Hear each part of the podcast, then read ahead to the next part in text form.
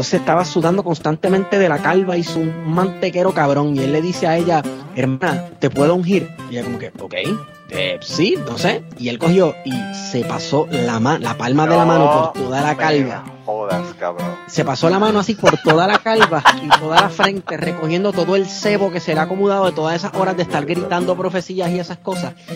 Y ¡pa! todo ese sudor y ese cebo y esa asquerosidad, así le hizo. Y así fue que la ungió. Bienvenidos al podcast Cucubano número 275. Gente, yo hoy estoy súper contento porque eh, hace 270 episodios más o menos yo invité a alguien al podcast y finalmente luego de 270 episodios ya está aquí con nosotros. Eh, las personas que escuchan eh, Dejémonos de Mentiras y Dejémonos de Pajas, antes de Dejémonos de Mentiras, ya conocen a este, a este invitado del día de hoy y bueno, te, voy a decir Chucho para que, para que los DDPs sepan de quién estoy hablando. ¿Cómo estás, Chucho? Muy bien, uh, gracias Manolo por tenerme aquí en tu podcast. Es un placer. No sé si hiciste Chucho o Johnny o Pispireto o cómo, cómo era que querías que te dijera. es que es, uh, Chucho porque, ¿sabes por qué digo Chucho, verdad? Me puse Chucho porque me gusta andar de viaje. Y en Guatemala es pata de Chucho, es que andas de un lado para, Ah, pues yo no sabía el origen del nombre, sabía que, que siempre el Chapín te ha dicho Chucho toda la vida. Ajá, entonces en esos tiempos, entonces después me cambié el nombre en, en uh, ya después de que falleció mi mami, que es, fue toda una otra historia. Pero entonces uh, ya me cambié en, eh, dejé el Twitter por un año o dos, algo por decirlo. Después regresé, y cuando regresé entonces no me podía conectar eh, y, creé, eh, ah. Ah, hice otra nueva ah, cuenta. Por eso es que tengo, ahora es Pispereto todo, porque quise unirlas, pero entonces eh, tenía el bigote más largo y barba. Y entonces alguien me dijo, ese tu bigote está bien Pispireto. Entonces me... ahí fue que no sacaste el, nombre. Sí, pero sí sabes qué quiere decir Pispireto, ¿ah? No. Es como decir bien coquetón pues eso, eh, a eso me sonaba, pero no sabía cómo era, o sea, qué era lo que le, significaba ya. A veces uno dice, sí, sé lo que significa, y en otro país tiene un significado completamente diferente a lo que uno piensa. Mira, no, pero yo te había invitado, te había invitado desde el episodio, qué sé yo, de, de, los primeros episodios. Eh, Hace como tres años, cuatro años probablemente. Mucho, mucho tiempo atrás, pero te había invitado y tú me habías dicho que sí, bueno, la vida, ¿verdad? Como tú has dicho, ¿verdad? Tu mamá murió en todo este proceso y todo lo demás y no habías podido venir, pero qué bueno que estás por aquí. Y, yo realmente, tú habías, habías, me habías comentado que querías comentar o hablar de la de tu historia, ¿verdad? De cuando saliste del closet, pero yo quería ir un poco más atrás primero para, para hablar más quizás de ti, que le dejo a la gente que no te conoce de allá de Dejémonos de Mentiras. Bueno, la cuestión es de que ya sí, cuando estábamos platicando eh, a esos cuantos años atrás, si me recuerdo bien, estábamos hablando de que venía el Pride uh, Month, que se celebra acá, que es el Día del Orgullo Gay.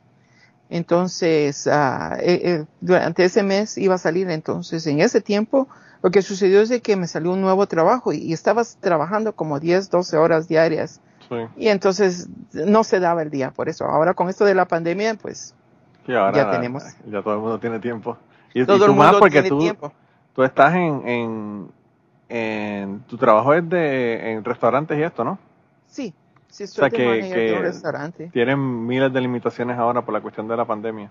Olvídate, estaba, eh, ahorita estoy aburrido del, de estar en la casa y, y cuando me sale un trabajito, por ejemplo, del mismo, mi mismo empleador, a veces necesita algo y entonces voy y les ayudo en lo que sea y bueno, solo por salir de la casa. A mí sí, me, han preocupado en, todo este proceso mucho la gente que trabaja en restaurantes y trabajan en este tipo de trabajos que, que mano, que la gente se, se quedaron completamente sin trabajo. O sea, las personas, mi, mi esposa, por ejemplo, era cosmetóloga y las cosmetólogas hubo meses en donde no, no hicieron nada de dinero porque cerraron los, los beauty salons y toda la cuestión. Y ella realmente no, no, no, ha trabajado hace unos cuantos años ya, o sea que ella no, por eso no se ha preocupado, pero a ella le preocupaba muchísimo todas sus compañeras de trabajo, ¿verdad? Que, estuvieron unos meses sin trabajo. Realmente la cosa eh, es bien difícil para alguna, algunos sectores de la población, ¿verdad? Sí, por ejemplo, las personas que no tienen los la documentación. Sí. Y vamos a ser reales, muchas de las personas que trabajan en los restaurantes no tienen sus documentos en orden. Y por eso trabajan, ganan lo que pueden, pero no tienen el respaldo del gobierno. Claro, y no solamente eso, sino que tampoco tienen los ahorros, ¿verdad? Porque son las personas que están ganando eh, la menor cantidad de dinero realmente. Exacto. Eh, es difícil, eh, muchos de ellos están enviando dinero para sus países y pues realmente no tienen ahorros aquí porque lo están enviando todo para, para ayudar a sus familias. O sea que son, es una, una cantidad de gente que están por debajo de, por debajo de la sociedad, ¿verdad? Como que nadie, nadie ni siquiera les presta atención o piensa que están ahí. Yo, eh, ya este verano pasado, del, verano hasta hace como dos semanas, tres semanas atrás, yo trabajé con el censo, eh, porque como yo tengo tantos días libres de mi trabajo, y dije, ah, yo me voy a trabajar con el censo y me gano un dinero adicional. No sabía que iba a trabajar el tres veces más de lo que normalmente trabajo todo este tiempo.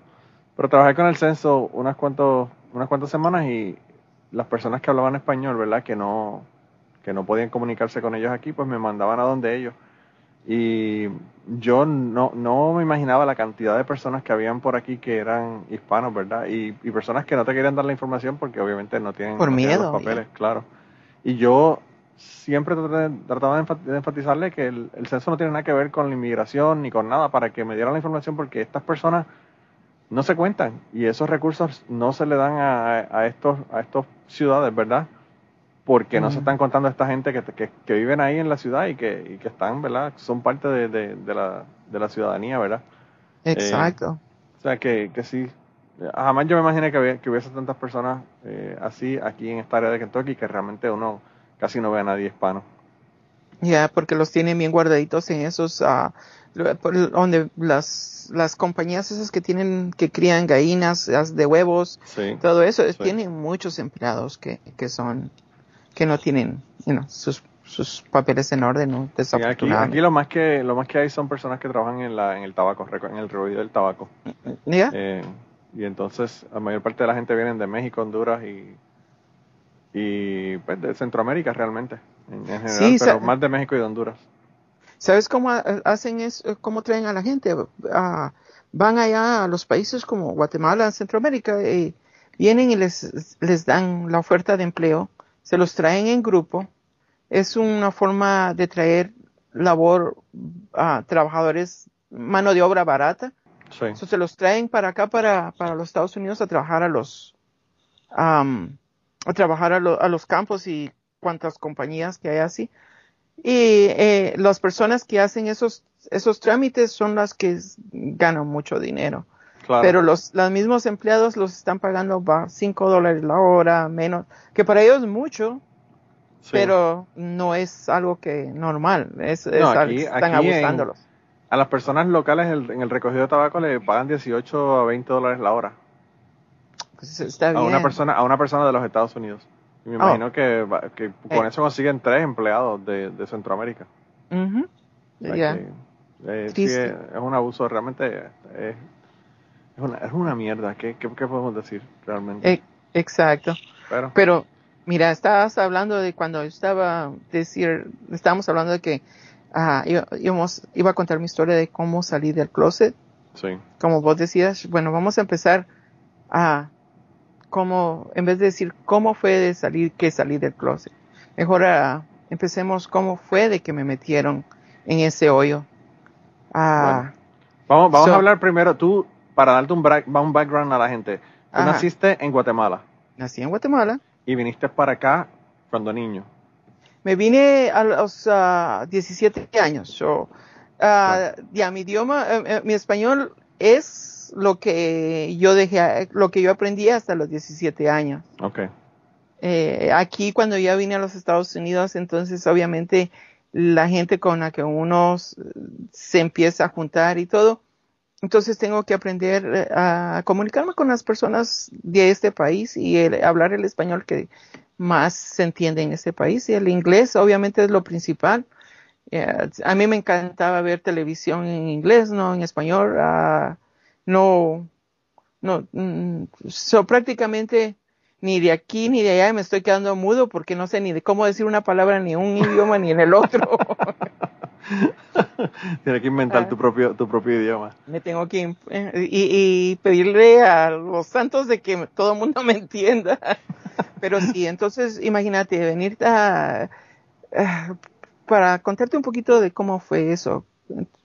Yo estaba tenía 17 años. A los 9 años yo venía a, fue cuando fue un terremoto muy grande en Guatemala.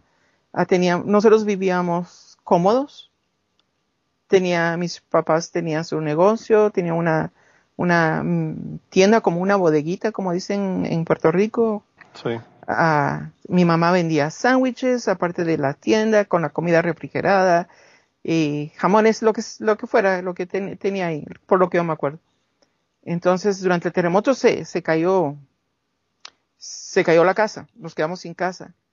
Y ya que teníamos esa tienda, teníamos un, patio grandísimo, que era prácticamente dos, dos ah, tercios de, un city block de, la ciudad. Ah, ciudad, Porque, porque ahí vivían las, mis abuelos heredaron a, mi familia, a mis tíos y todos los tíos, los hermanos vivían alrededor del, del block.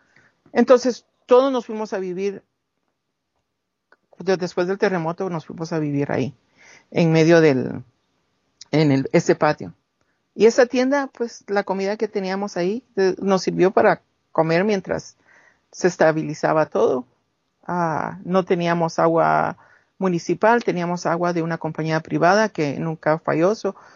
por eso es de que los, los vecinos llegaban y agarraban agua de, de ahí, de, de, nuestra casa para tomar. Bueno, la cuestión es de que el punto de esto es de que antes estábamos, más, o bien, más o menos, después ya no tan bien. Entonces, con lo que quedó de las láminas de la casa, hicieron unos cuartitos y ahí, ahí dormíamos entre los nueve hasta los ah, 16, 15 años. Yo siempre dormía en, en, la casa de mi tía porque ella tenía suficiente cuartos. O sea, yo me quedaba, tenía mi propio cuerpo, cuarto desde que yo me recuerdo. Pero ah, yo llegaba a la casa y como ya no teníamos cómo vivir, teníamos el terreno, mi mamá hizo ah, cuartitos, casitas y le alquiló a otra gente. Bueno, ah, así, así empieza la historia. La historia empieza cuando yo estaba, tenía 11 años, no me recuerdo, uh, más o menos 10, 11 años ya estábamos viviendo, como te digo, en, en shacks, en casitas hechas de lámina, con piso de tierra y todo. La casa se quedó destruida, mi papá se vino a los Estados Unidos, uh, vendió un camión que tenía y con eso se vino para acá para traernos. Entonces, uh, la cuestión es de que me recuerdo que una de las, una de las inquilinas de la casa, de los cuartitos esos, ah, estaba lavando su ropa. Y mi mamá estaba en la misma pila, no sé cómo le llaman, pero en, el lavadero. Eh, mi mamá estaba lavando ah, platos al otro lado, estaban ellos platicando. Y me recuerdo muy bien el día, ese día, te lo digo porque ese fue el día que, que me metieron en el closet. Porque uno no sabe de esas cosas, pero unas palabras tan crueles que Bien, vengo y yo, bueno, regresando, llego y le digo, que estás? Eh, eh, no, no me recuerdo qué es lo que estábamos platicando, pero yo lo único que dije fue, ay mujer. Y me recuerdo esas palabras porque yo terminé de decir, ay mujer. Y la vecina se empezó a reír. Y a ratito mi mamá me hizo, me dice, mi hijo, agarre esos platos, lléveselos para la cocina, para lo que era la cocina. Bueno, agarro y me los llevé. A ratito llega mi mami y me rompe el corazón diciéndome, prefiero morirme que uno de mis hijos me salga maricón. Y yo, se me hundió todo, se me, es, me fui a un túnel que no sé por qué mi mami me dijo eso, pero sabía por los insultos, por los insultos que la gente en las que se oyen en la escuela, por las insultos que le daban a uno en la calle, por la forma en que se trataban otros, los adultos, yo sabía que eso no era bueno. Yo no sabía nada de sexo. Yo no sabía nada de esas cosas. Pero que venga tu propia madre, la persona que más quieres, y te diga que prefiere estar muerta que tener un hijo así, y que yo no sepa qué es, pero yo sé que es para ella es algo malísimo y que para y que probablemente me lo está diciendo porque lo soy. Y yo, ese día fue el día que me metí al closet hasta lo más adentro que pude. Eh, eh. y, y, eso, a lo que no entiendes, ¿por qué ella te hizo ese comentario? ¿Por lo que tú dijiste de ahí mujer? Sí, lo que pasó fue de que, como te digo, ella estaba platicando con la señora en el, en, el lavadero. En el lavadero, sí. La, inquilina. Y a la inquilina se empezó a reír de mí cuando yo dije, ay mujer. Ah, porque le por el manerismo. exacto. Sí, sí, sí, sí, ya ve, ya ve. Ella, ella le dijo algo a mi mamá, que mi mamá me, me llevó, me dijo, me lo dijo por, bueno, después así, de la forma que me lo dijo, me lo dijo, no me lo, no sé, es esas cosas que uno trata de guardar, ¿no? De uno que se la ah, guarda tan adentro. Ah, entonces, vaya, así pasó. Y, yendo a la escuela y ya después, me recuerdo que nos tocó, eh, íbamos a escuela privada. De escuela privada nos tocó ir a escuela pública porque ya no había dinero para pagar la escuela privada. Entonces, ah, en la escuela tenía tal vez 14 años y todo. Y me recuerdo que ah, siempre me decían muñeco o muñeca. Y, me andaban tocando y yo, ah, yo no sabía qué, qué es lo que estaba pasando. Para mí eso era, entonces adentro de mí digo, me tengo, I gotta put it up, you know, me tengo que poner más masculino, más, dejar esos manerismos me peleé con un par de muchachos, gané el respeto de, me tuve que pelear. No te digo que gané, simplemente que, que, me tuve que pelear para defender mi hombría. Claro. Porque, en porque para entonces yo ya había puesto, así es como se creó un closet en el que me tuve que meter. Y, y, yo pienso que esa historia es una historia que, que es bien común a todas las personas que son gays o que son lesbianas eh, o que son trans o whatever, e incluso las personas que son diferentes de, otras razones que no tienen nada que ver con preferencias sexuales, ¿verdad? Eh, es como que a, veces, a veces incluso las personas nos lo dicen hasta inconscientemente, cosas inconscientemente y, y hacen que nosotros nos sintamos mal porque nosotros podemos saberlo, o sea, puede que una persona quizás no sepa que tú tienes unas inclinaciones a ser gay y que haga un comentario sobre los gays o un chiste o una cosa y y tú piensas, wow, eh, lo está diciendo por mí, no lo está diciendo por mí, eh, y, tú cambias la actitud con esa persona. Y, ahora quizás las cosas están cambiando mucho, pero hace 10, 20, 30 años atrás la cosa era, era brutal. O sea, yo tengo un amigo que yo lo quiero un montón, que está escuchando el podcast, y se lo estoy diciendo para que él lo sepa, que, que ha estado aquí en el podcast. Eh, que es Ramsés, que Ramsés está en Patreon también, allá eh, en el party de Patreon. Y, y, yo le mandé un mensaje en un momento dado y le dije que le di las gracias porque realmente él fue el que me enseñó que una persona que es gay o lesbiana o trans es una persona como cualquier otra persona y yo antes hacía muchos chistes que eran súper hirientes y toda la cosa y él fue la interacción con él fue lo que me enseñó que eso está mal eh, que eso es, una burla y de la misma manera que tú no te burlas porque una persona es negra o blanca o, asiático o qué sé yo o, tiene un problema o un problema físico claro.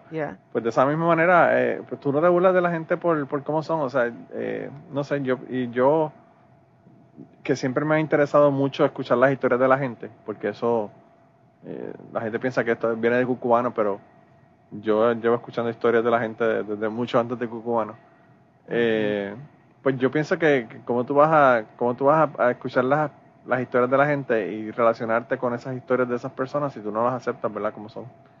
Sí, eh, y es que ah, a veces ah, cuando, la razón por la que, por ejemplo, la otra vez que quería hablar con uno de nuestros amigos era porque es, yo conozco el corazón de esa persona, es de buen corazón. Eh, hola Chapín. no, pero y, a veces ah, me siento como, me, siento cómodo para, decir, oye, es, esto a veces no se oye bien. O, esta cosa no se oye. Me siento cómodo porque le tengo aprecio. Pero, porque yo sé que es una persona que comprende. Y a veces, como le dije a él, es a veces uno tiene que decir las cosas porque si uno no las dice, tiene, el, futuro nunca va a cambiar. El futuro, eh, uno, uno como persona y como por ejemplo estos medios, ayudan, a, si ayudan a una persona, la historia que uno tiene, sí, es, es bastante. Y eso se trata. Yo por eso, fíjate, cuando, cuando, o sea, yo he tenido muchas personas aquí que son gays o lesbianas y han hablado, ¿verdad?, de sus historias y todo lo demás, pero yo eh, siempre había querido tener una persona que fuera trans y traje a un chico trans, ¿verdad?, para que hablara de su historia en cucubano, porque pienso que las personas que son gays o lesbianas, eh, pues como que ya están siendo más aceptadas, pero pienso que las personas que son trans es como que los que se han quedado como que un poco atrás, ¿verdad?, en, la aceptación de la sociedad. ¿Cierto?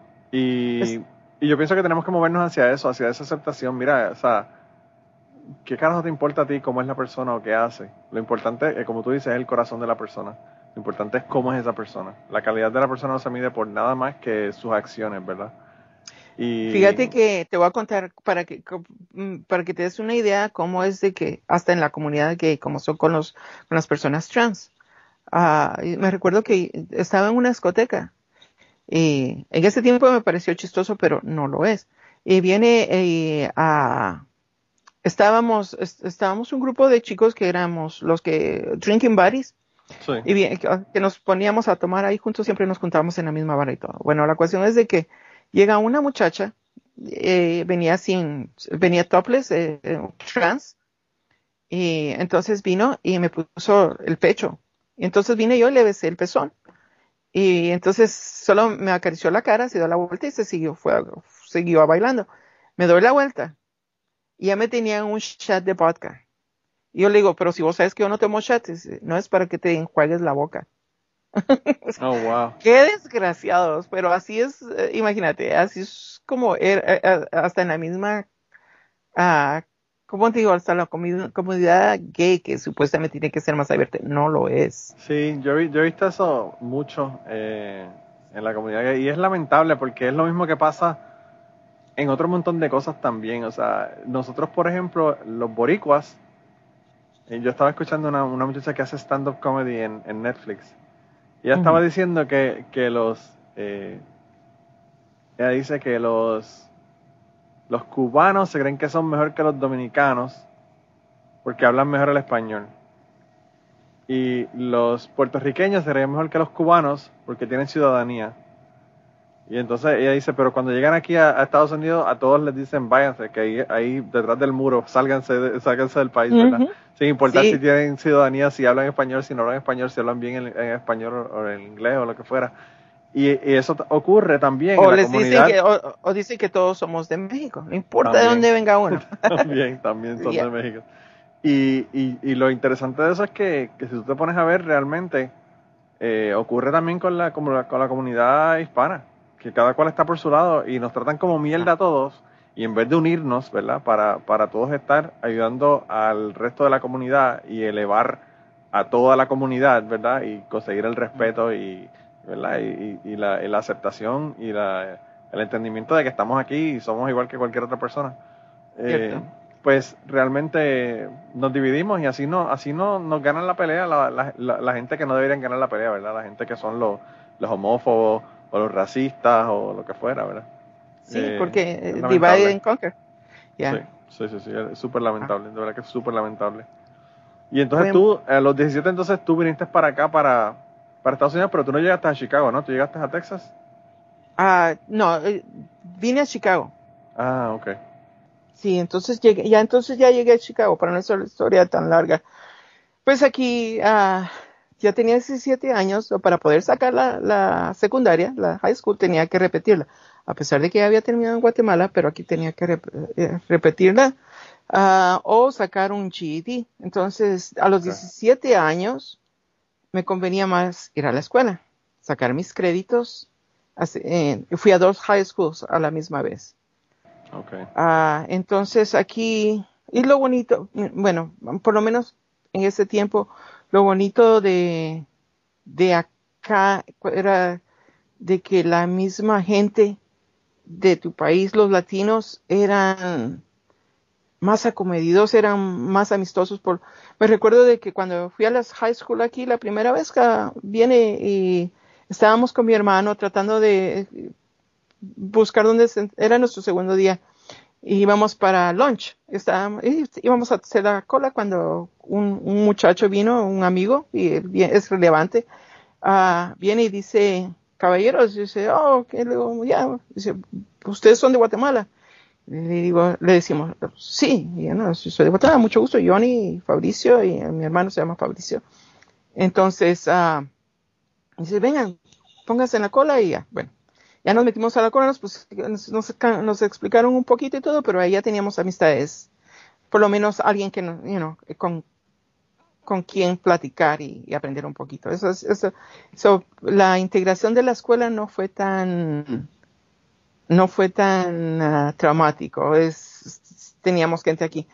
Ya para entonces, ya, ya, como te digo, tenía 17 años, ya había encontrado un punto medio en el que yo uh, iba a, a tener una vida supuestamente uh, closetera, you know, eh, por decirlo así, como, como dicen mis amigos en México, um, como hacen en Guatemala muchas personas y aquí también que muchas personas que son de que son gay y, y lo saben, pero lo que hacen es se casan, tienen su familia y, también tienen como hizo Mike Pence Exacto.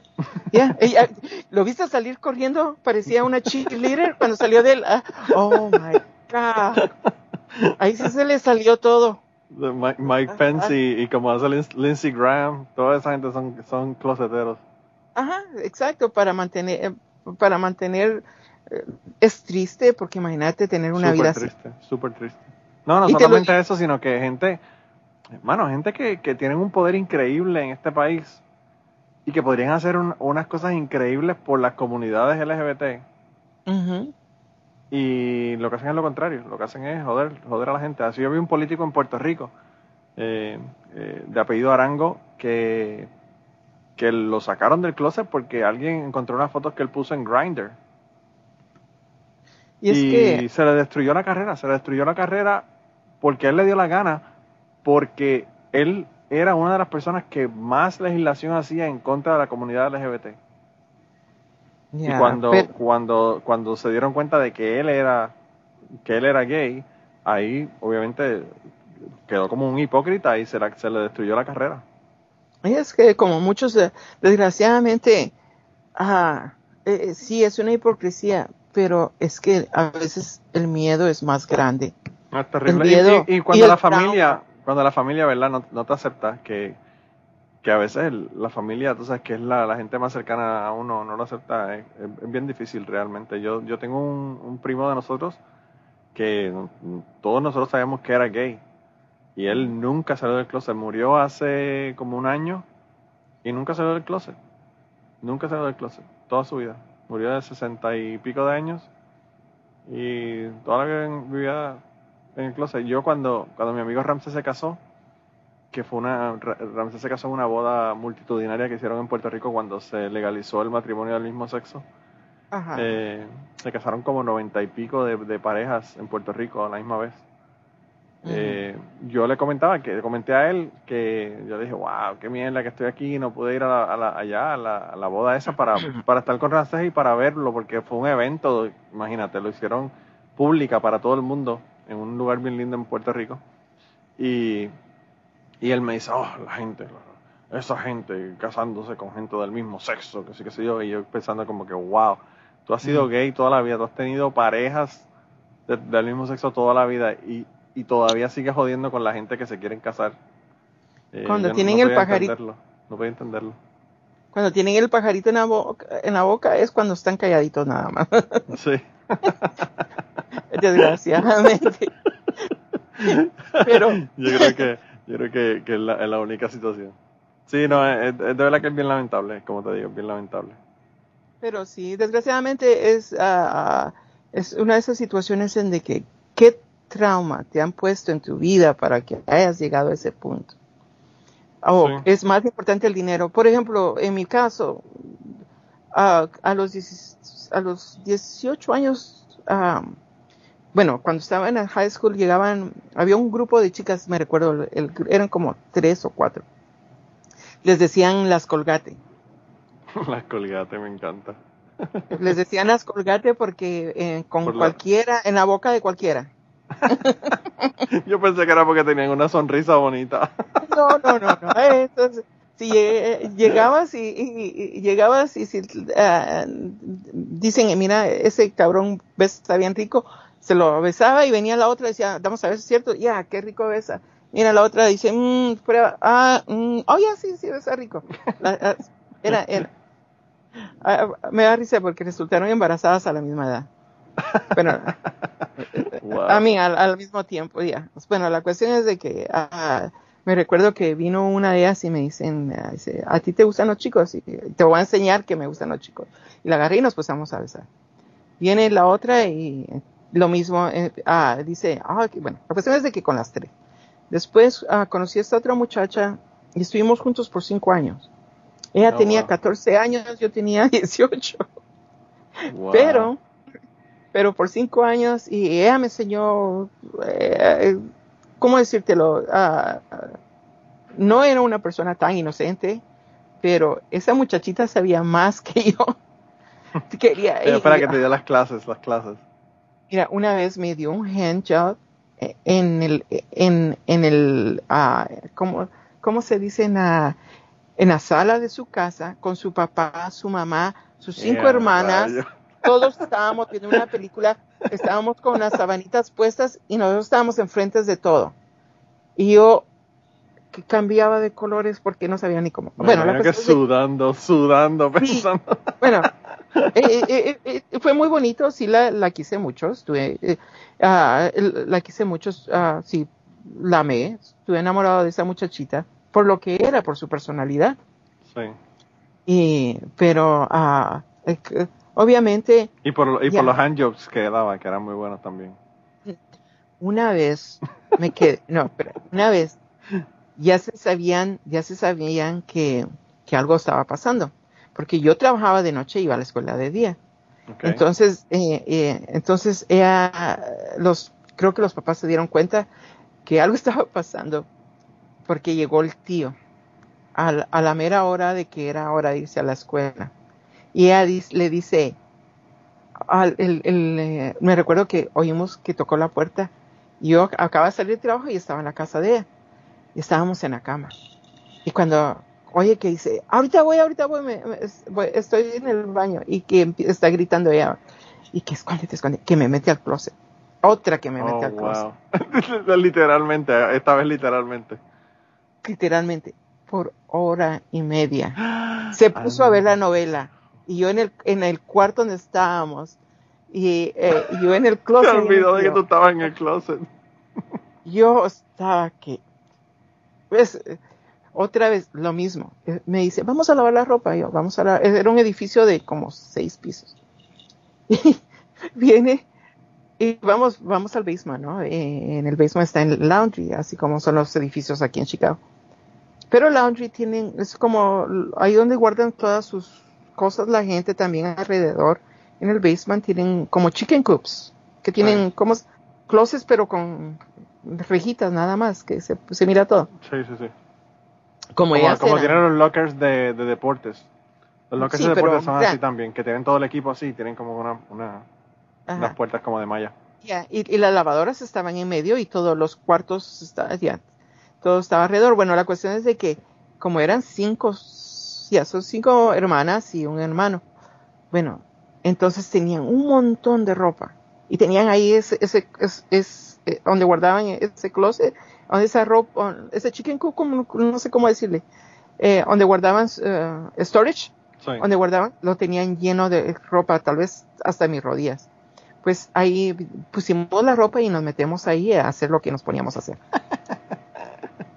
Cuando en eso llega, ellos vivían en el tercer piso, llegan los vecinos del segundo piso. Llega la señora, eh, unas, unos árabes. Llega la señora con su ropa, mira que la lavadora puesta y entonces nosotros teníamos la secadora, ella pone la, la, lavadora, se pone la lavadora y se sienta. Y la muchachita estaba encima de mí, yo acostado, ¿no? Acostado boca arriba. Y ella decía, no te muevas, yo, cada vez que me decía que no me movía, era la que se movía. A mí, a mí nada más me latía, a mí nada más me latía el corazón.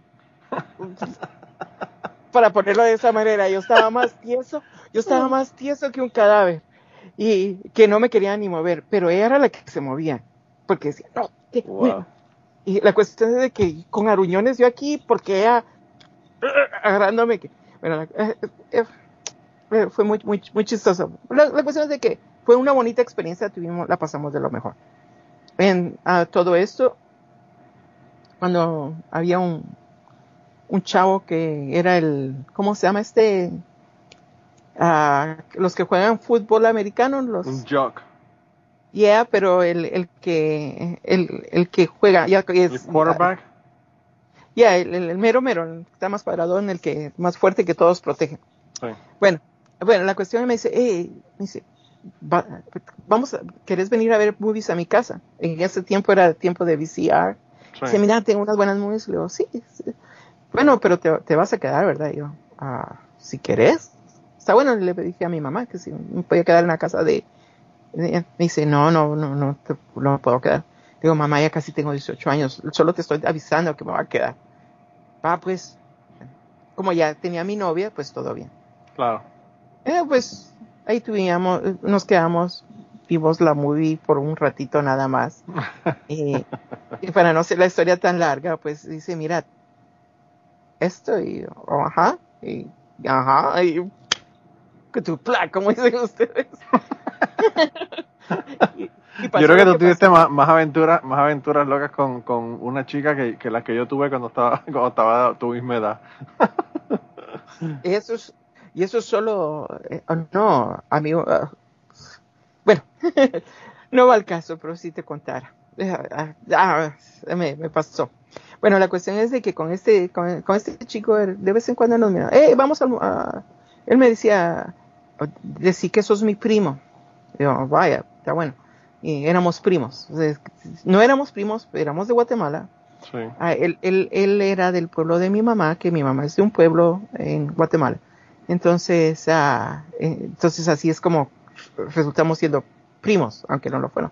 Claro. Pero la, la cuestión es de que Dice, vamos al, al movie, uh, drive-in movie. Uh, no, nunca he ido a uno de esos. Dice, vámonos. Y ahí, pero la cuestión es de que teníamos nuestra cosita ahí pasando, ¿no? Mientras yo estaba con esta chica, pero esta chica significaba para mí mi futuro. Y él era la puerta de mi closet. Claro, claro, eh, exacto, eso ella era, representaba para mí que e, esa vida que, de la que estábamos hablando de pura hipocresía. Sí de, casamiento y hijos. Lo bueno es de que ah, nunca tuvimos hijos, no sé si era yo o ella, bueno, yo sé que ella no puede tener hijos, pero eh, me recuerdo que en, en, una plática que tuvimos ya después de que ya no éramos pareja, ah, le dije, yo nunca voy a tener hijos, ni tú tampoco. Y ella se puso a llorar. Oh, eh, porque ella sí quería niños. Quería tener un hijo, pero la cuestión es de que yo sabía por qué lo estaba diciendo. Yo no sabía por qué lo, se lo dije a ella. Claro. Pero ella no tenía ah, algo, algo con sus ovarios definitivamente de que no puede, sí, si se quedaba embarazada era muy peligroso, o no puede tener niños. Okay. Bueno, a los 21 años ella andaba con otro chico, ahora habla más puertorriqueño que guatemalteco porque el chico es puertorriqueño. El tipo el tipo me odia hasta este día. Oh, wow. No sé, uh, imagínate yo ya 15, 20 años con mi pareja y se separaron ellos porque todavía nos comunicamos. Se, nos, uh, se separaron y a mí me andaban echando la culpa de no sé qué enfermedad que le dieron, que le pasó a la muchacha. Oh, wow. y yo, digo, olvídate si, eh, eh, you know, ella prácticamente, no, para nada. Si la chica sigue haciendo como, como cuando joven, eh, podía haber sido cualquiera en el pueblo. No, fíjate que no, ella, siempre ha sido, fue, ella le encanta el sexo, pero es una persona muy leal. Muy fiel, sí, claro. Muy, fiel, más fiel que yo, pongámoslo de esa manera. Pero yo tenía, porque yo ya cojeaba de, de qué pata. Yo sabía de qué pata cojeaba. Bueno, eh, a los 21 años nos separamos, hice yo un, mi escándalo porque me dejó por otro, bla, bla, bla. Un amigo de la escuela, muy, muy buen amigo, me invitó que me fuera a, que me fuera una semana. Me dice, vos, mira que estoy en West Palm, ¿por qué no te venís en West Palm Beach? Dice, ¿por, qué no te venís? Y yo, ah, ah, ok, está bueno, voy a ir por una semana. Arreglé mi carrito y me fui para, para Florida, para Florida, para West Palm. Cuando llegué allá me dice, ¿qué querés? ¿Te vas a quedar? Porque si te va, le, digo, ¿por qué? Me, ¿Por qué pensas que acá? Dice, es que si te vas a quedar, ya te tengo un trabajo. Yo, ah. Oh, ¿Y dónde va a vivir? Y me dice, ¿dónde va a vivir? Ahí está, mira, ahí está, la niña ya está grande. bueno, la, niña dice, ella, pues, estaban chiquitas, dice, ellas pueden dormir en mi cuarto, en lo que vos consigues algo, te puedes quedar en el cuarto es. Y yo me quedé, le digo, vaya, pues si ya tengo trabajo, pues me quedo trabajando ahí. Al día siguiente fui a ver, me, me agarraron el trabajo. Pues, este chico, buen amigo hasta ahora, uno de mis mejores amigos, su familia lo considero como familia. Él me recuerdo que él siempre supo, sabes, es como vos con tu amigo. Sí. Él para mí es como vos fuiste para él. O, sea, él, él sabía, eh, bueno, la cuestión es de que él viene y me decía, vos, porque, dice, mira, ahí, dice, ese lugar se llama Rooster, es, ahí, esos de puros hombres van ahí. Yo, ah, ah, bueno, no, no judgment, no nada, simplemente me está diciendo ahí. Ah, bueno, gracias. No le decía gracias ni nada, porque yo era un closet case. Pero él, él me estaba tratando de Pero estaba dando como que hints para que tú, para que tú supieras que él, que él sabía. Ajá. la, cuestión es de que siempre mucho apoyo de él. Ah, fui a ese lugar, no me gustó. Después fui a la playa, eh, que pensé que era, oh. Después se averigüé de que South Beach, oh my God. Hermano, si tú no consigues, si tú no consigues otro gay en, en South Beach o en West Palm Beach, eh, no lo consigues en ninguna parte del mundo porque ahí hay muchísimos. yo tenía, yo, yo, tenía 21 años, pero todavía era un closet case, todavía tenía ese miedito de las palabras de mi mamá. Claro, claro. entonces, uh, por eso, entonces ya hay unas mujeres tan lindas uh, de todos lados. Y el sexo salía fácil con chicos o chicas. Ahí no, no, no, para mí no era tanto un problema. Pero la cuestión es de que, ah, me recuerdo que una vez una muchachita venezolana viene y me dice, estamos en una fiesta y me dice, ah, ¿me llevas a la casa? Le digo, pero si mm, está todo bueno aquí, porque a mí siempre me ha gustado bailar salsa y todo eso. Viene y me dice, pues está bueno acá. Y le, dice, no, es que estoy cansada. Y le dice a su hermana, me voy para la casa. Y si, ¿cómo te vas a ir? Me dice, va a llevar Johnny. Y yo, oh, ok. Entonces vengo y, ok, pues yo te llevo a dejar. Cuando llego allá, ella tiene, en West Palm Beach las casas son lindísimas. Sí. Llego a la casa y, ah, me dice, ah, ¿quieres unas bebidas o una cervecita? Y me dice, vamos a la piscina.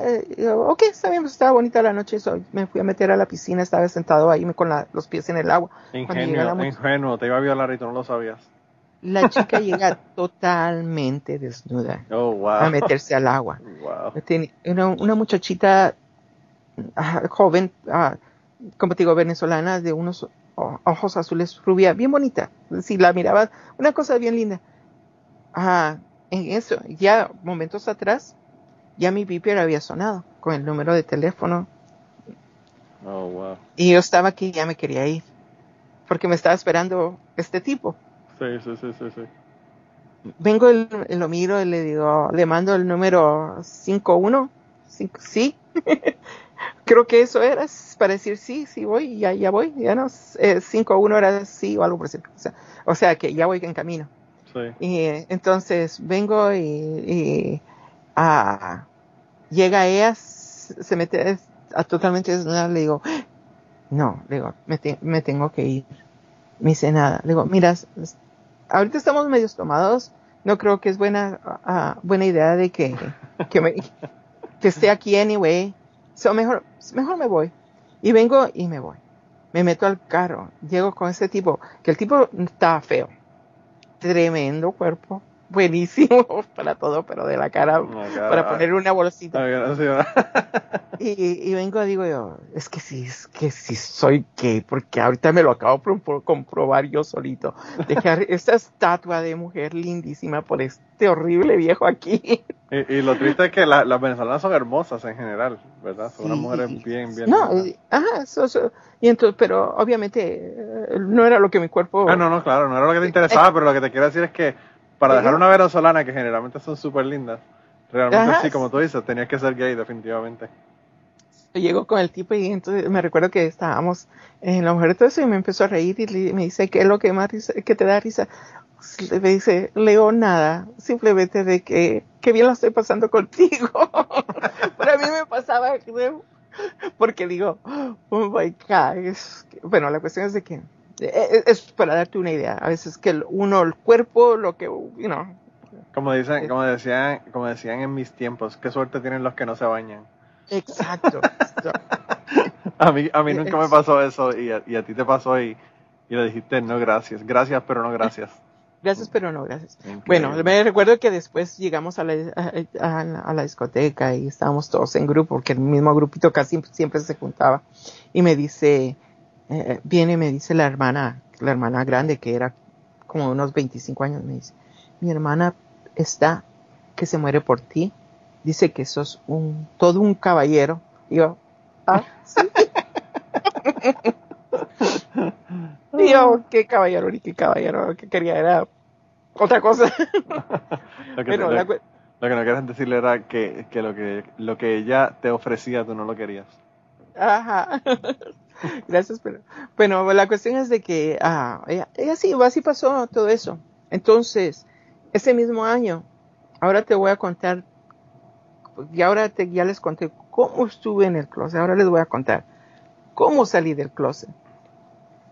Entonces ese año, 22 ah, años tenía, creo que tenía 22 años. Entonces para, era, eh, cuando yo me fui para, cuando yo me fui para Florida, fue como en marzo, en febrero, marzo. En noviembre fue cuando yo regresé, que era Thanksgiving, so para pasarlo con la familia. Entonces regresé a, la, a Chicago. Uh, solo yo venía por Thanksgiving, so eran tres días nada más. So iba, cenaba y me regresaba. entonces uh, nos juntamos.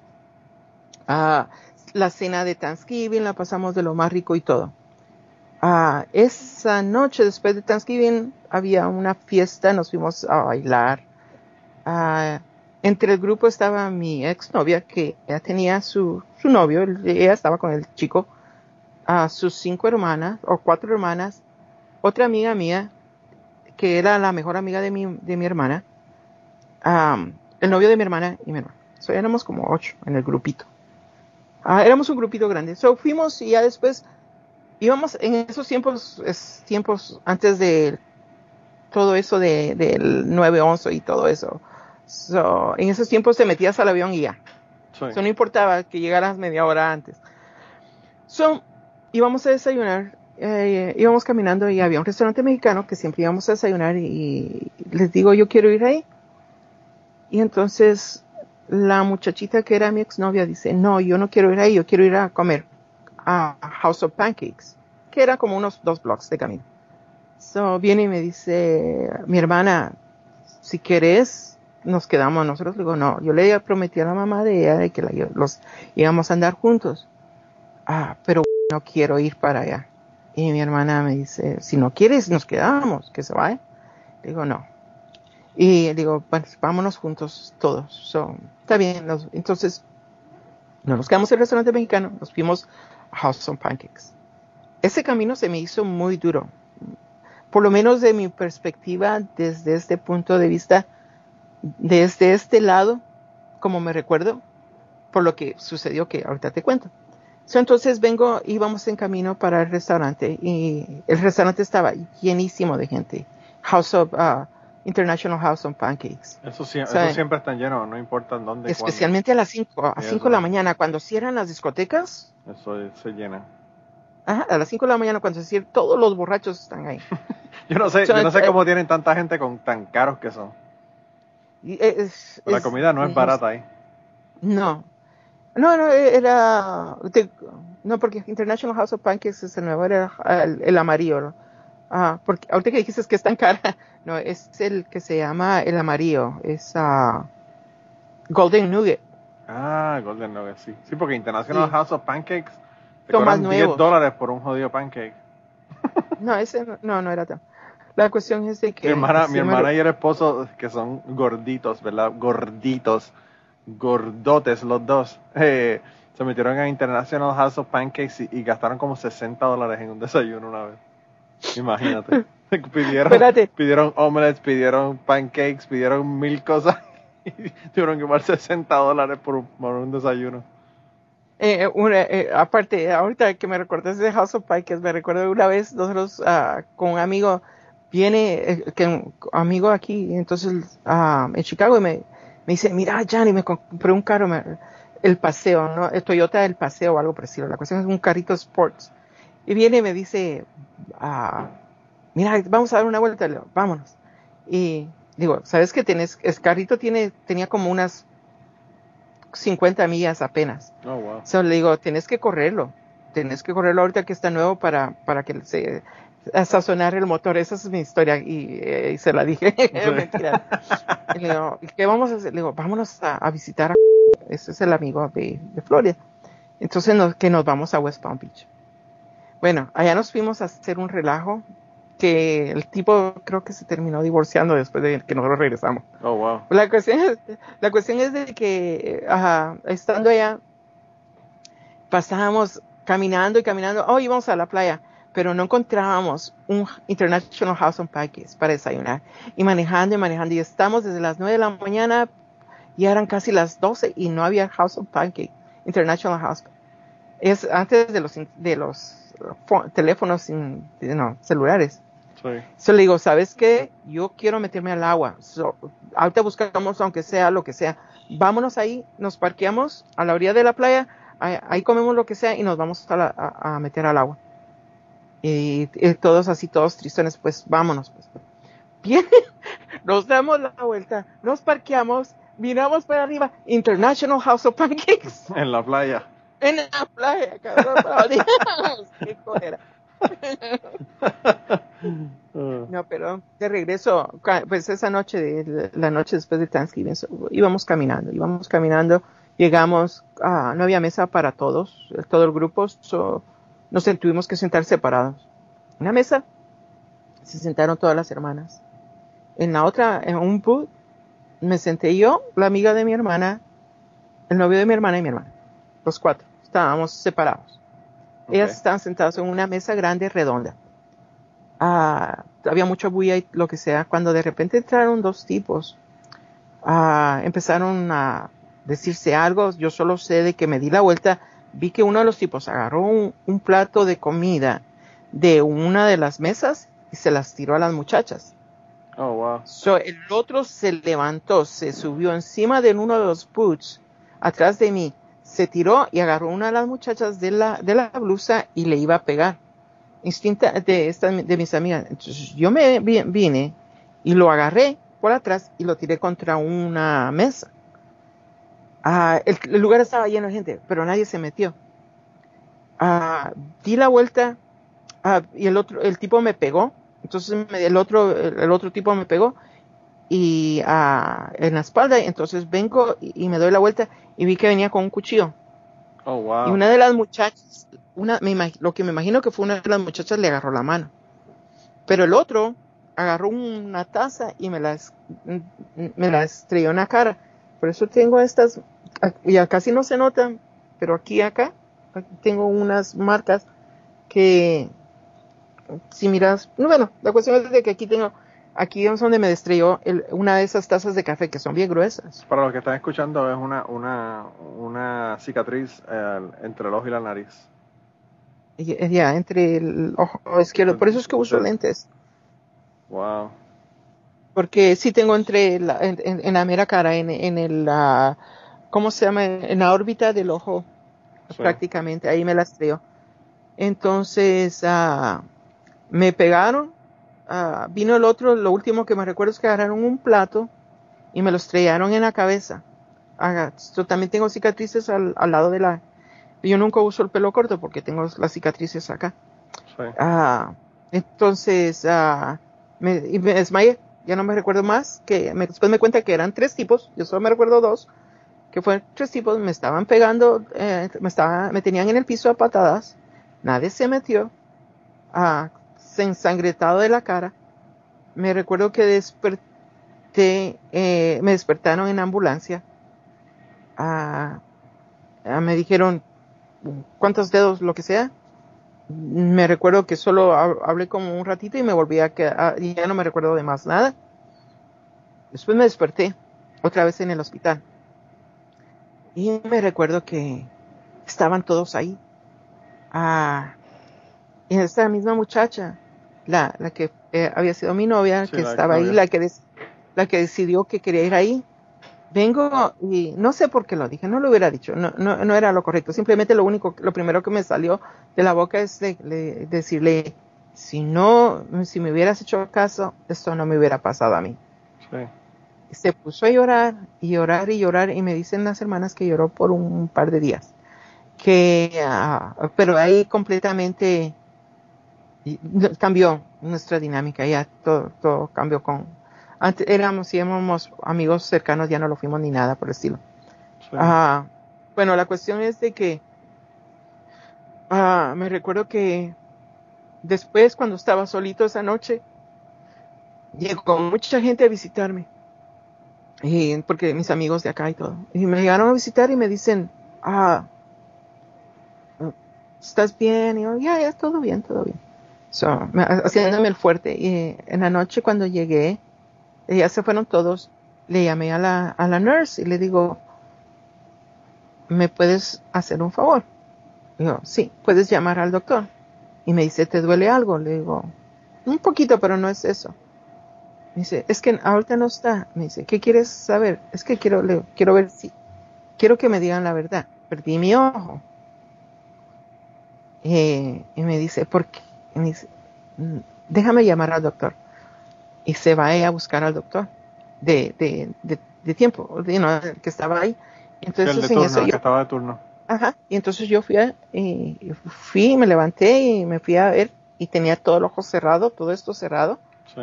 y lleno de, de puntas, eh, bien cosido, ¿verdad? Ya me tenía. Sí. entonces, para mí que yo había perdido el ojo porque era una taza la que me Claro, claro, claro. No, y el, cristal, el, el, ¿sabes? el cristal, no, la cerámica de la, de la taza podía haberte roto el ojo.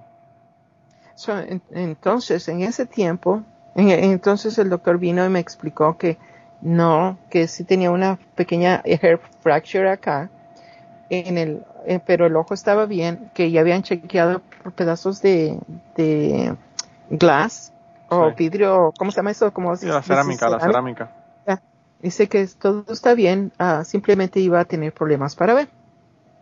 Ah, por un tiempo, obviamente ese tiempo no, hasta ahora, este ojo está bien, este no también. Bueno, ah, eso pasó en Thanksgiving. La recuperación me dio, perdí mi trabajo porque me quería quedar acá para ir a la, a, juicio porque los tipos estaban en la cárcel. Pero nunca supiste, nunca supiste por qué lo hicieron. No sé, hasta este tiempo no lo sé. Porque, o sea, eso es como que de la nada un ataque que no tiene, no tiene sentido, ¿sabes? Lo que, lo que creo que pasó de que los chicos, los, tipos, bueno, los tipos estaban drogados. Eso es, ya, es, es, fact. Si ese, si ese es el caso, entonces no hace falta ninguna explicación porque, pues. Entonces, ellos le dijeron algo a las muchachas, algo, y las muchachas les contestaron. Mm, ya ya ya sí. Para defenderse. Sí, sí, sí, sí. Ah, y, yo tenía la espalda para eso, cuando, por eso sé que no sé qué pasó. Claro, claro, claro. Solo sé que entonces fue cuando se pusieron agresivos, pero los tipos estaban ya drogados. Bueno, la cuestión es de que ah, fuimos a, eh, eh, fuimos a, a, ¿cómo se llama esto? A, a, juicio, pero mientras estaba todo eso del juicio y, y esperar. Yo perdí mi trabajo allá. Sí. Ah, vendí mi carro para pagar mis deudas allá. Y ah, más que todo, sí pude haber regresado. Mis, mis jefes me, me dijeron, regrésate, que no solo te tenemos tu trabajo, sino que te vamos a dar un dólar extra. Que no era, ahorita no suena mucho, pero en esos tiempos sí era bien. Bueno, pero independientemente, eh, tú sabes, te están dando un aumento de sueldo, independientemente eh, eh, es que, los que interesaban, mi amigo me decía, no te preocupes, si tenemos que empezar de cero, te venís de regreso para acá. Ah, le digo, quiero, me voy a quedar acá porque ah, quiero seguir, es, tener, el seguimiento a esta situación con estos tipos. Claro. Pero hubo, el, el día de corte, el lugar estaba lleno. Pero el mismo racismo de los jueces, y miran un montón de gente latina, lo único que piensa que gangueros y pleita de gangueros. Les dieron seis meses a dos y al otro uh, les, les dieron un año nada más, mientras mi vida totalmente destruida. Wow. Ah, pero eh, en ese instante, así es como era, para mí era el fin de, no era el fin del mundo, pero para mí fue, uh, entré en depresión, ¿no? Bueno, pero Porque había, o sea, eh, tú, tú, dices que no es el fin del mundo, pero te podían haber matado, o sea, una cosa súper seria lo que te ocurrió. Sí, es súper, súper seria, es uh, algo uh, que en ese instante pude haber perdido mi vida. Claro, claro. Pero, ajá, entonces, eh, y esa es la historia de cómo decidí salir del closet, porque en ese instante fue que yo decidí que en un instante la vida se acaba. Si yo tan, yo siempre me considero una persona honesta y honrada, ¿cómo voy a poder, me, me recuerdo tener esa conversación conmigo mismo y con mi ojito, con el, ah, con el ojo media hasta. Ajá, eh, así, así todo, todo le digo, ¿cómo puedo ser una persona mejor si no sos una persona buena con, contigo mismo? Si no puedes ser una persona honesta contigo mismo. Y, ese, y, no importa lo que la gente diga, porque en un instante tu vida se puede ir y vas a vivir una vida de hipocresía porque los demás quieren que estés ahí adentro, pero bueno, con tu propia miseria y haciendo la vida miserable a otros, porque las relaciones que tengan no van a ser reales porque no son las mías, son las que otras personas quisieran. No importa si es tu mamá o tu papá. Sí, estás viviendo la vida para complacer a la gente y, y, lo triste es que estás tratando de complacer a gente que, que no le importas tú un carajo, porque si la gente realmente tú le importaras, no te pedirían que no fueras tú mismo. Ajá, pero para, para, ya ves que todos podemos venir y poner a otras personas a echarle la culpa de nuestras shortcomings o como se diga en, español, de, nuestras propias faltas y de nuestros traumas. Sí. Sí, las personas no las pueden dar, pero también tenemos que tener, a veces yo pienso, uno puede echarle la culpa a quien uno quiera de lo que uno o como uno es, pero la verdad es de que eh, eh, tienes que ponerte en los, en los zapatos de esas personas por ejemplo, mi mamá no tenía la educación que ahora las personas que ahora tienen.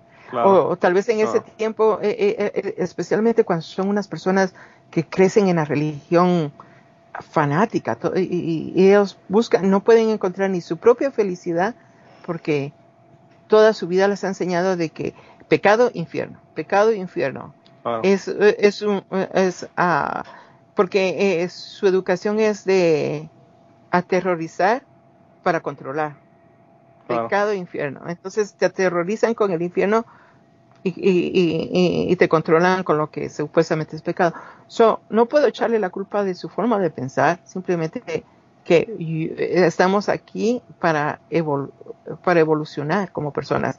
Pero no, si estamos arraigados a los demás todo el tiempo, no importa quiénes sean nuestros padres o todos, no vamos a evolucionar, vamos a seguir en esa misma en, ese mismo closet. Y hay, mucha gente que evoluciona, hay mucha gente que tiene unas ideas homofóbicas o racistas o lo que fuera y que, y que terminan cambiando de, parecer. O sea, eh, sí, eso es parte del correcto.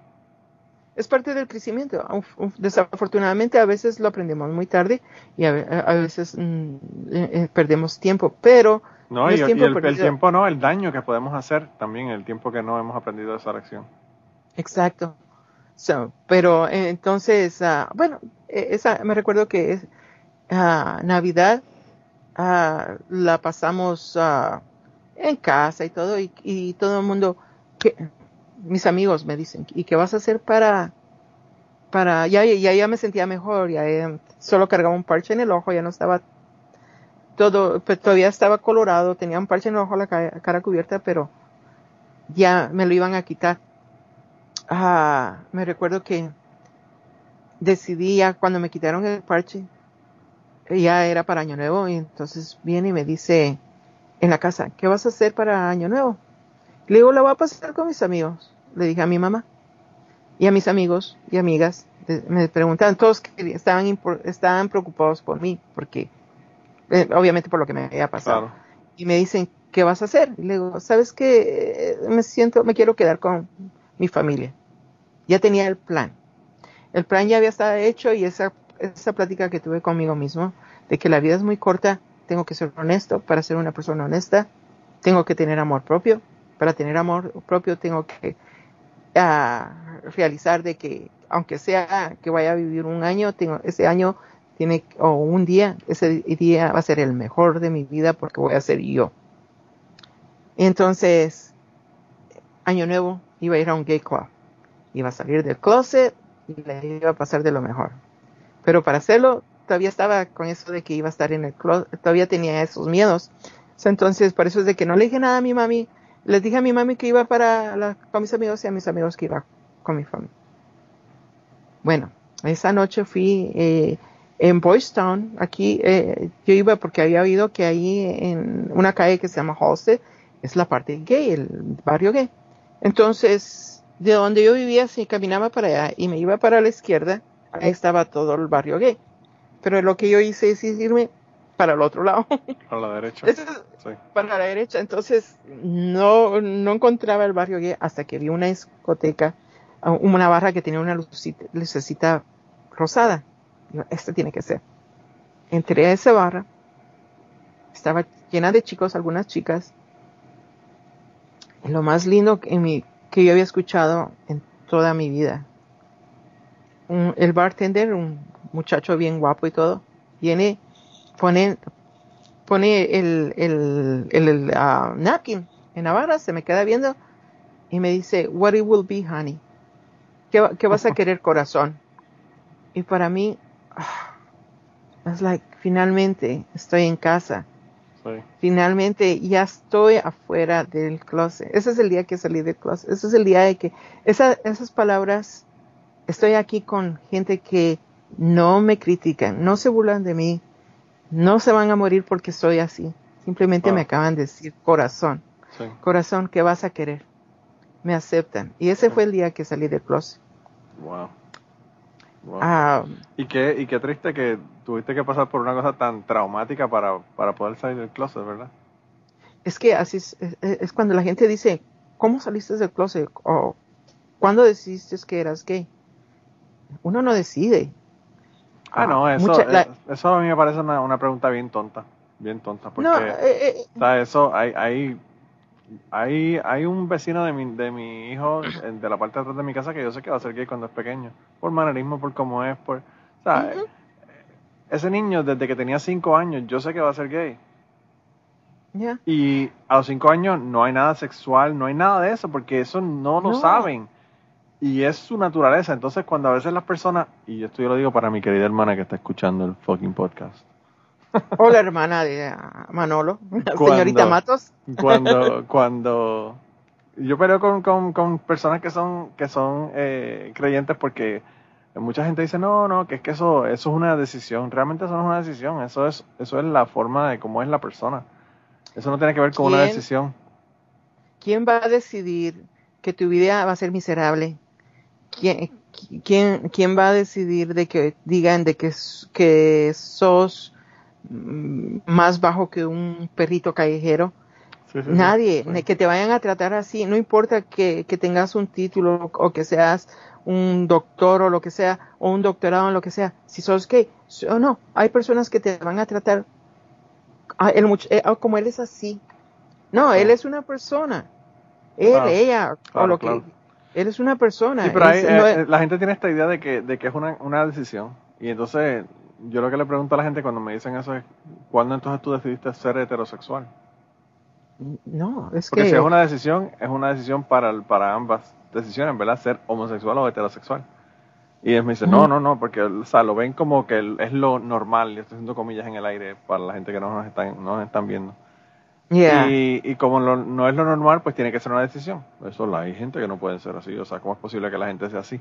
Y lo ven como una decisión, y realmente yo entiendo que no, que no es una decisión. Yo, como te digo, he visto personas que desde que son súper pequeños, se ve que, que van a ser gay y que, es, y que es la forma de, de, que- de ellos ser, o sea, que eso no tiene nada que ver con una decisión.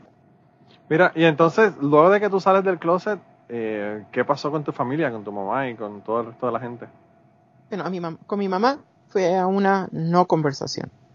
Ok, Ah, oh, nunca platicamos porque del, del tema ah, hasta que ah, en otro en otro podcast con, con Chapín estábamos hablando de del chiste que le, hice, le hice de que de que sí que que ahora sí cuando supo que ya tenía cáncer que que ya sabíamos que eran sus días contados pues se iba a morir sí. entonces, cuando fue cuando tuvimos la conversación, le dijo, veníamos en un avión de una de las vacaciones que agarramos y el ah, sobrecargo vino y nos ofreció si queríamos algo. Yo le pedí un vaso de vino.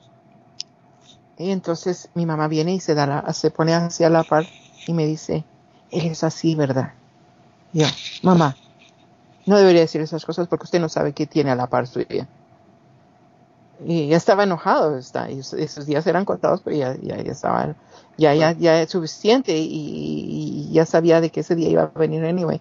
So, entonces, tuvimos, eh, llegamos a la casa, eh, ah, el, el sobrecargo me regaló el vino, no me lo cobró, Ah, mm, porque se dio cuenta de qué tan enojado estaba yo con mi mamá en ese instante. Sí. Y mi mamá se, se, se quedó callada. Bueno, y después ya tenía tiempo de vivir con y ella le preguntaba a mi, a mi pareja, venía y le decía, ah, le pregunta, y, oiga, ¿y Johnny no tiene novia? Sí. Y decía, yo no voy a decir nada. Yo no voy a decir nada hasta que no, porque esa, ya, pero ya lo hubieras dicho. Porque yo no sé cuánto tiempo van a estar ustedes con ese juego. Y, y mi hermana me decía, pero es que ella ya sabe. Lo hace por joder. Claro, y probablemente lo sabía desde, desde que te lo dijo la primera vez. Eso ella lo sabía, pero ella fue su- esa fue su elección. Decirle que pues, el día de que ella supiera se iba a morir. Entonces fue su elección y yo la respeté. Claro. No, y, Mira, y- y a ah. veces, y a veces es mejor uno, bueno, en un momento de que tú sabes que tu mamá tiene cáncer y, y tiene, como tú dices, los días contados, lo que tú quieres es pasar lo mejor posible con esa persona y no es estar en, en problemas y en, y en discusiones y en toda esta otra cosa, ¿verdad? Ya, entonces cuando yo le dije, pues mamá, you know, ah, porque ella dijo, me preguntó, ay, ¿no te gusta esa muchacha? Le digo, mamá, usted sabe que estoy con, siempre lo ha sabido que he estado con, y, y no, no sé por qué usted quiere tener esta conversación. Usted sabe que yo soy gay. Y viene eh, eh, y se sienta así, se agarra y se sienta. En eh, le digo, no me voy a hacer este teatro, porque porque ya es, es de novela. Claro. Me eno- ya- yo, yo- yo estaba enojado, yo estaba enojado ya, ya, ya era suficiente tiempo. Sí, Y una cuestión conmigo es de que yo también, para contarte otra historia, para explicarte cómo es que yo me califico, me recuerdo también en el mismo, en el mismo lugar donde ella lavaba, estaba ella lavando mi ropa. Yo fumaba, empecé a fumar, alguien me dio unos cigarrillos, no sé, pero tenía tabaco en mi, eh, eh, eh, en mi camisa de uniforme de, la escuela. Y me dice, vení para acá. Y entonces le digo, sí, esto es tabaco. Le digo, ah, sí. Mira, solo te voy a decir una cosa. Mi mamá me dice, ah, no te voy a decir que no tengas vicios. Simplemente que cuando decidas tener, tener vicios, los tengas con tu propio dinero.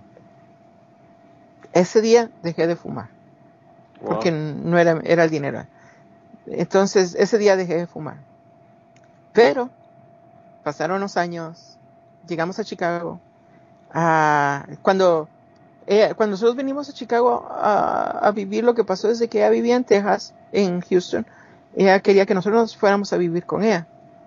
Era, y, y, entonces era mi momento para quedarme y ser yo. Es, es que aparte de eso, aparte de, de mi mamá, también estaba el otro asunto de mi hermano, que siempre prácticamente, él es bien inteligente, so él siempre ha estado un, año más prácticamente íbamos a la misma escuela al mismo tiempo.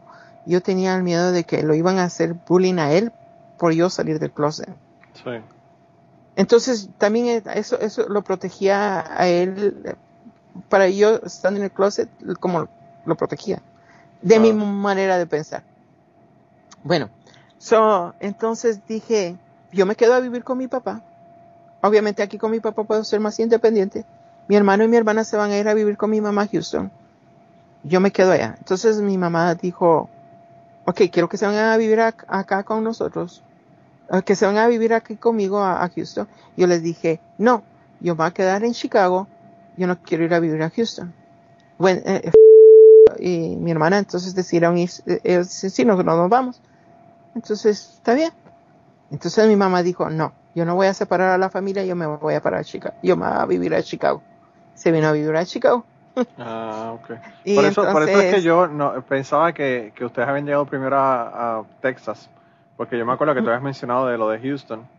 Sí. Eh, en el, en el, uno de los episodios de Chapin. Me parece que, que, que estuvimos todos, by the way, que si quieren escucharlo, eh, hace, las últimas, hace como dos semanas atrás, puso el tercer, la tercera parte, tenemos como tres partes del, del Chapin de de una llamada de Zoom que la estaba escuchando anoche y me moría de la risa con las locuras que, que estábamos hablando esa noche. Así que dense la vuelta por allá. Pero me acuerdo que en esa llamada tú comentaste de lo de tu mamá y Houston y yo pensé que era que ustedes habían llegado a Houston primero y que luego habías ido para Chicago. No, mi papá nos fue a traer a, Guatemala y nos trajo directo a Chicago. Y entonces mi mamá vivía en Houston. Ya ella sabía que nos íbamos a venir a los Estados Unidos, ella se vino para, para Houston porque ahí tenía, tiene ella su familia. Okay. Ah, entonces, por eso eso es lo que pasó. Entonces yo decidí no irme a Houston. Uh, porque no. y además que inmediatamente me iba a ir a trabajar allá y aquí tenía la oportunidad de ir a la escuela. Claro. Con mi papá. Entonces dije, no, no, no, no, eso no es lo que yo quiero. Entonces... ¿Y no hubieras conseguido la novia? Imagínate. No, fíjate que... No hubieras, no hubieras ah, tenido tantas aventuras.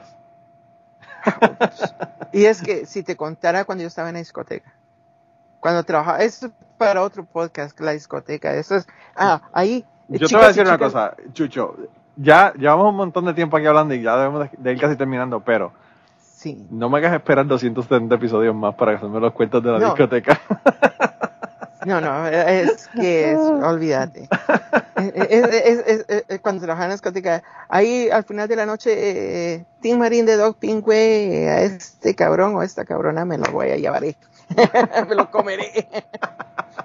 me encanta. Oh, wow. venía y le decía, eh, lo que me encantaba ah, para mí era ir de cacería. Sí. No era comerme el animalito, por decirlo así, era a mí, para mí, yo creo que cualquier persona, cualquier hombre, cualquier, ah, hasta las mujeres, pues lo que sea, es la cacería, lo emocionante. Claro, claro, claro. Yo me recuerdo que, que, que venía eh, a veces y le decía, me recuerdo una, una historia así rapidita, este tipo que trabajaba de seguridad y venía y me dice, hey Johnny, dame un agua, ok, y le digo, un, un día estos tú y yo. Dice, no, yo no, es que, dice, yo no soy así. Es que no te estoy diciendo que sos de así o sos de asá. Te estoy diciendo que un día de estos, vos y yo, y no, que estás loco. Que... Y, y, no, y llegaba y le digo, hey papi, tu agua. Un día, estás loco. Y se iba corriendo un tipo así grandote, ¿no? Guapísimo. Pues la cuestión es de que se asustaba y se iba. Un día, un día llega y estábamos tomando, no me recuerdo qué era, pero unas de esas ferias de fiestas y, me dice, estoy bien tomado, ¿me puedes llevar a mi casa? Le digo, te voy a llevar a mi casa.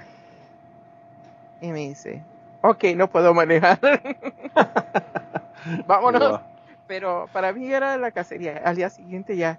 ¿Cuál es, cuál es? Explícame, explícame, ya para, para, para que nos deje el secreto ya al final del podcast.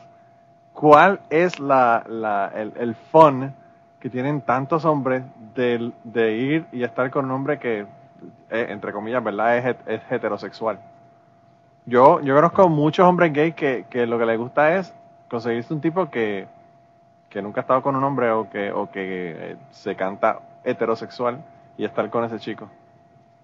Yo creo que más que todo es la cacería, es de que e, es la para mí a, algunos creo que son es la venganza de de esas veces que te han dicho que, que sos así, que sos allá, o que a veces son los que más hablan, los que los que más te insultan, los que más se dan vuelta a la hora de la hora. Es la cacería, es como probarle, probarles lo contrario. Exacto. Para mí, para mí simplemente me parecía gracioso.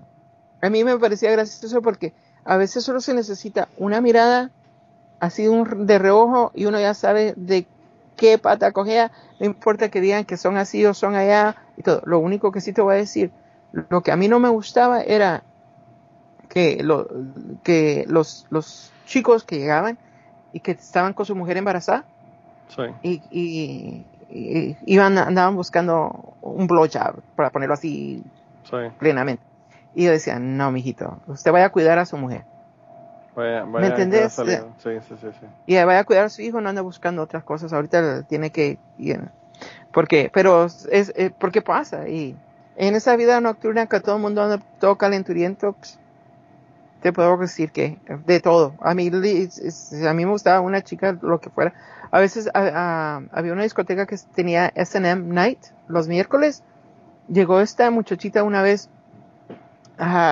con unas botas hasta las rodillas leather, uh, uh, un leather, um, ¿cómo se llaman estos um, pantalones? Pero no pantalones, shorts.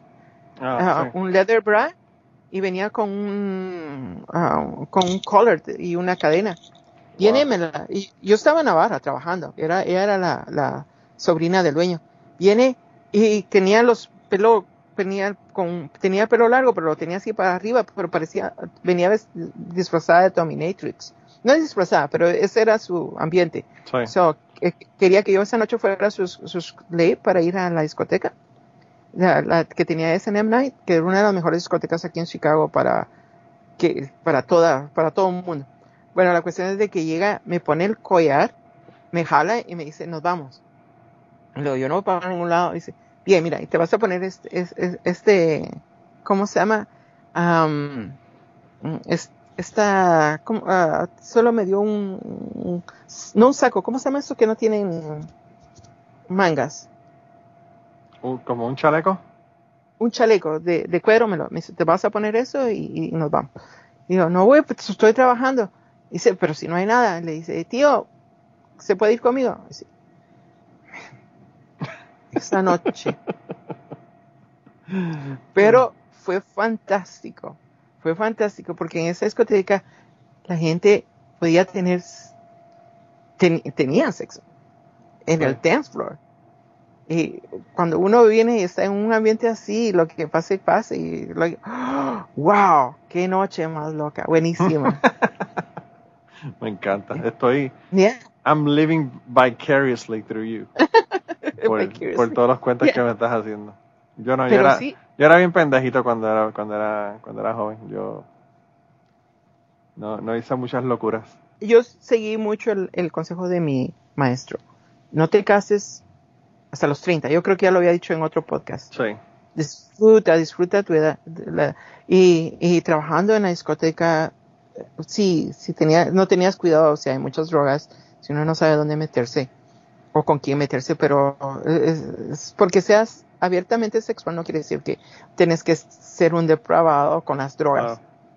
Ya, pero si estás abierto a todas las posibilidades y bajas tus estándares, la situación de... Bajas tus estándares, esa, es la, esa es la parte clave, si bajas tus estándares. Ese es el secreto. Me encanta. Tu, tu, satisfacción sexual va a ser completa. Wow. Bueno, yo creo que con ese, con ese pensamiento tan profundo eh, podemos terminar en el día de hoy. De verdad que yo no sé qué van a decir las personas que nos están escuchando, pero yo te tengo que decir que valió la pena la espera. Eh, de verdad que me gustó mucho que vinieras aquí y compartieras conmigo porque pues te llevo escuchando ya con Chapín por mucho tiempo. Y nada, que siempre había querido que, que vinieras aquí, así que qué bueno que estuviste por aquí. Lo que, lo que nos queda decir es dónde te consigue la gente. ¿Cómo te pueden conseguir? Oh, estoy en uh, como Pispireto en Twitter. ¿Con Z? Uh, Pispireto, sí. El, el, Pispireto en Twitter y en... Uh, ¿Cómo se llama el otro? Instagram. Instagram, ese es el otro. También lo mismo Pispireto. Me, me quedé con eso. El Pispireto. Usualmente casi no uso más que Twitter de vez en cuando. Ah, me pongo bien contento cuando me dan un corazoncito porque nadie me pela, pero es Twitter, no, no espero mucho. Bueno, pues denle, denle corazoncitos al Pispireto y vayan a, vayan a su Instagram especialmente porque en el Instagram tú pones unas fotos de las vacaciones que has tenido que están unas fotos increíbles de verdad. De verdad que si quieres, bien, chévere. Yeah. La otra vez que quieras, uh, si quieres, podemos hablar del viaje, de los viajes. Sí, eso estaría interesantísimo. Pero me interesa la discoteca. No te olvides La de la discoteca, discoteca. No te olvides de la discoteca, Pispireto. Ah, ya, está bien, muy bien. No, también uh, gracias, gracias por tenerme en este tu uh, podcast de Cucubano, me encanta. Uh, a toda la gente de Puerto Rico los llevo en mi corazoncito. Bueno, Mm, lo- gente muy, muy especial, muy linda. los llevas tan, tan en el corazón que tienes un, un medio boricua contigo ya, así que imagínate. Ah, exacto. Los tengo en el corazoncito y en otras partes. Bueno, pues, con eso, con eso entonces los dejamos esta semana, gente. De verdad que cuídense un montón y nada, seguiremos, seguiremos la conversación la semana que viene. Ok, hasta luego. Adiós. Y antes de terminar esta semana, queremos darle las gracias a las personas que nos han ayudado con el podcast. Raúl Arnaiz nos hizo el logo y a Raúl eh, sus trabajos los consiguen en homedecomic.com. Así que dense la vuelta por allá y chequen los trabajos de, de Raúl que están brutales. Y la canción del podcast la canta Maida Belén con Rafi en la guitarra y Kike Domenech en el 4. Y eh, queremos dar las gracias también a ellos por haber permitido que nosotros usáramos la canción para el podcast. Si te gusta el podcast y quieres apoyarnos en el podcast, puedes ir a la página de Patreon de nosotros, que es patreon.com slash cucubano y ahí puedes hacer aportaciones para el podcast y además de las personas que aporten eh, ahí para el podcast, le vamos a tener material adicional que no va a estar incluido en el podcast dentro de la página de Patreon. Así que dense la vuelta por allá y chequenlo. Gracias por habernos apoyado, gracias por recomendar el podcast, gracias por contarles a su abuela, a su tía, a su mamá y a sus amistades. Gracias por darnos follow en Twitter, porque tenemos muchas personas que nos escriben todas las semanas y queremos darle las gracias a ustedes también, porque sin ustedes realmente, pues para qué vamos a grabar el podcast. Y nada, con eso los dejamos, se cuidan un montón y nos vemos prontito.